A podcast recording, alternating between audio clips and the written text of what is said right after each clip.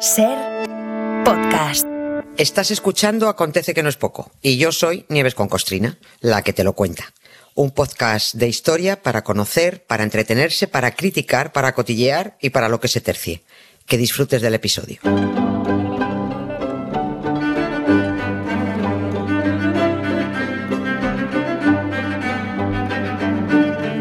Hace tiempo que no tarareamos, Nieve.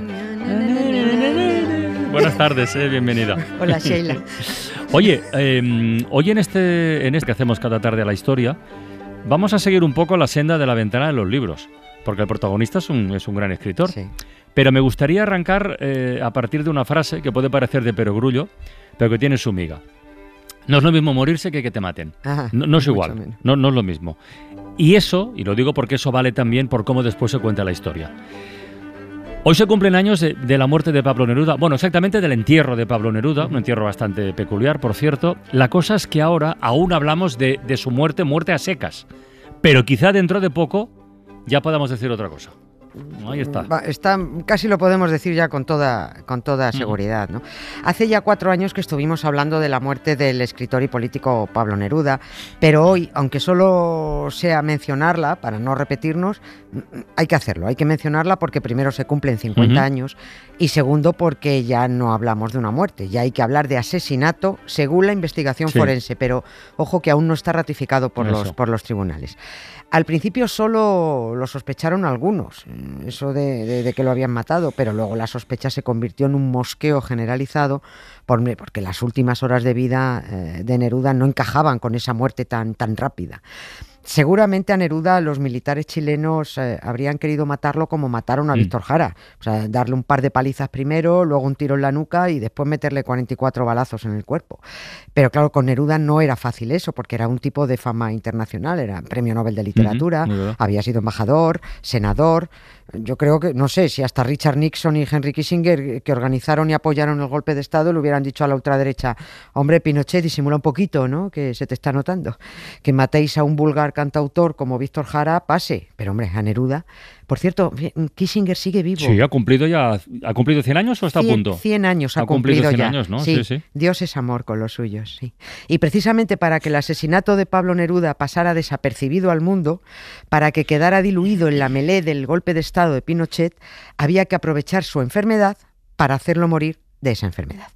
Hoy, 25 de septiembre de 1973, se verificó el entierro de Pablo Neruda en el cementerio eh, general de Santiago, durante un funeral vigilado, hasta con los soldados subidos en los panteán- panteones y apuntando a- a- a lo- al cortejo, y, y además en un panteón prestado del que la familia chilena que lo prestó lo echó a los siete meses. ¿Y eso? Pues porque era una familia muy ultraderechista para un muerto tan comunista.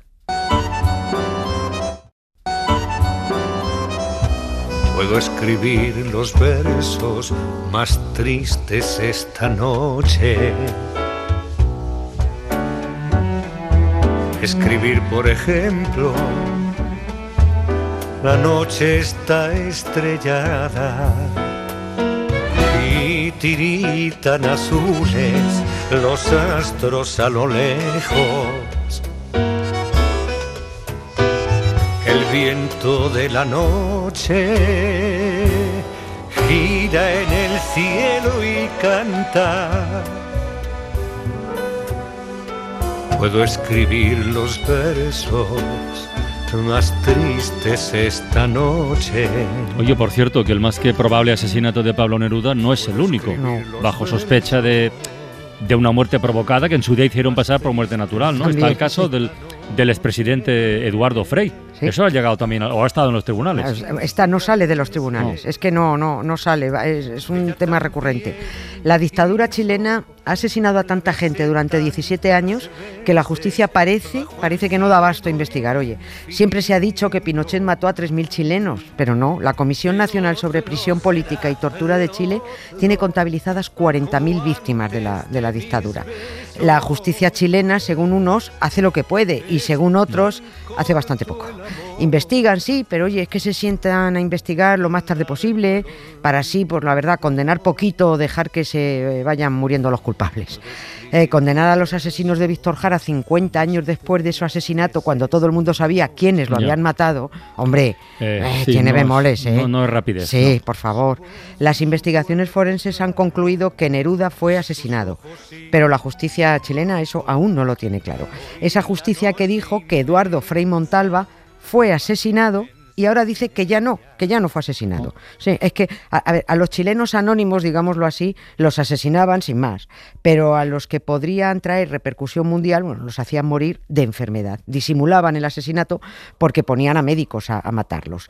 La presencia de agentes químicos en diferentes causas de muertes vinculadas a la policía secreta de Pinochet son demasiadas ya, y hay mu- muchísimas documentadas. Parece demostrado que a Neruda lo mataron médicos y al político Eduardo Frei también, al menos eso dijo la justicia en 2008 y en 2019, aunque luego cambió de opinión en 2021 y lo acaban de ratificar hace un mes. Oye, ¿y este cómo murió o cómo le mataron a- al expresidente Eduardo? ¿Tam- ¿También aprovechando un ingreso en el hospital como con Neruda o cómo lo hicieron? Y en la misma clínica, en la misma, En la clínica, misma en la misma clínica que, que Neruda. O sea que los presuntos asesinos eran médicos. Quién sabe si los mismos, es lo que no sé. Eduardo Frei Montalva fue presidente de Chile entre 1964 y Sí. 1970. Era un tipo conservador, era un señor de derechas, en las antípodas ideológicas de Salvador Allende, pero tan enemigo de Pinochet como Allende. O sea, no, no confundirlo, no confundirlo con el otro Eduardo Frei, que es su hijo, Sí, que también- también, también fue, presidente, de sí, Chile, sí. sí, entre, en el entre el 94 y el 2000. La derecha nunca debe ser amiga de la ultraderecha porque la ultraderecha no es demócrata y en cuanto puede quita de en medio a todo Dios, incluido a los que dicen que se creen sus aliados. La derecha de Alemania pensó que estaba a salvo con Hitler hasta que llegó Hitler y se la cepilló. Y la derecha moderada chilena pensó que estaría a salvo con Pinochet. Pues cayeron unos cuantos. Y se sospecha que también asesinó a, a su líder, a Eduardo Frei, en cuanto pudo. Eso sí, sin que se notara porque estuvieron esperando la oportunidad para, para asesinarlo hasta que lo pudieron matar en 1982, que ya había pasado Mm. pues, nueve años del golpe de Estado. Y al menos eso fue lo que dijeron los, eh, los tribunales, que ahora han cambiado de opinión. Eduardo Frei murió aparentemente tras una sencillísima operación de hernia. El posoperatorio se fue complicando y el político pobretico se murió. Y eso que la familia ya había sido advertida. ¿Ah, sí? Sí, sí, le dijeron, antes de, que lo- de operar allí, le dijeron, no lo operéis en Chile. Les decían, llevadlo a Estados Unidos porque Pinochet va a por él y está esperando la oportunidad. Oye, casualidad o no, así fue. Oficialmente la noticia que se facilitó en aquel 1982 fue un vulgar titular diciendo, pues, fallece el expresidente chileno Eduardo Frei de una septicemia tras una operación de hernia. El mundo no prestó mayor atención, pero la familia inició un proceso judicial porque aseguraban y aseguran que fue asesinado.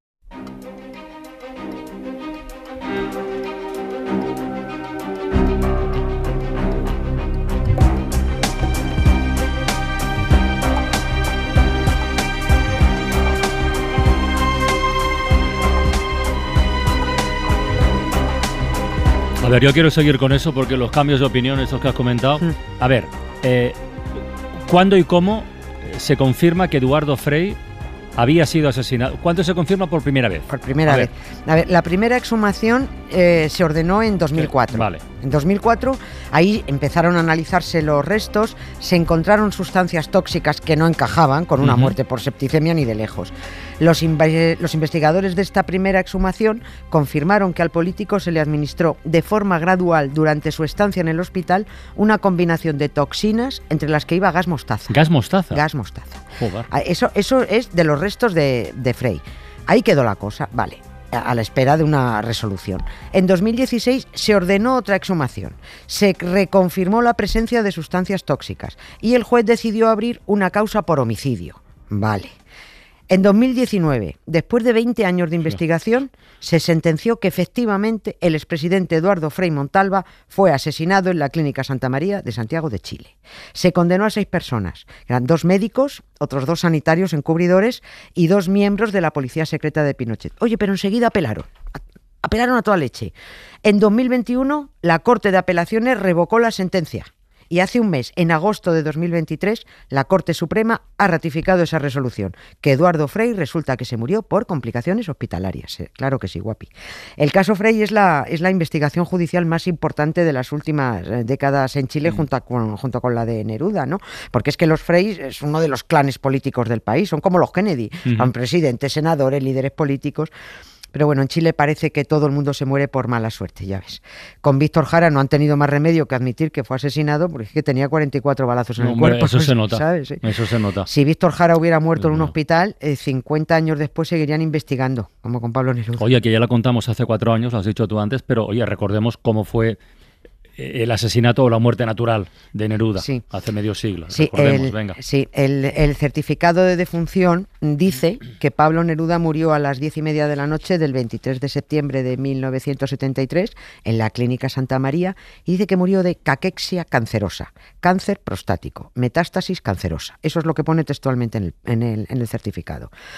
Pero es que en 2017, durante la investigación multidisciplinar que, que ordenó la justicia chilena para determinar las causas de la muerte, los forenses confirmaron que el certificado había sido falseado y descartaron totalmente la caquexia. Porque la caquexia... que no sé lo que es. Pues eso significa, bueno, yo tampoco lo, Ah. evidentemente tengo que buscarlo, pero la caquex- caquexia significa alteración profunda del organismo caracterizada por la desnutrición, el deterioro orgánico y el debilitamiento físico. Ya. Nada de esto presentaba Pablo Neruda. Estaba más bien rellenito. No se sentía débil, no tenía ningún órgano afectado, ni mucho menos tenía metástasis, ni el cáncer de próstata estaba en fase terminal. O sea, de hecho, Pablo Neruda se encontraba tan bien que el gobierno de México estaba preparando su salida de, de Chile. Estaba preparado el avión, la ambulancia que lo iba a llevar directamente de la clínica al aeropuerto para no perder tiempo, las maletas estaban hechas, pero en cuanto Pinochet se enteró de que Neruda ya tenía protección internacional y que se le iba a escapar Mm. vivo, ordenó su asesinato. ¿Y cómo se supone que le mataron?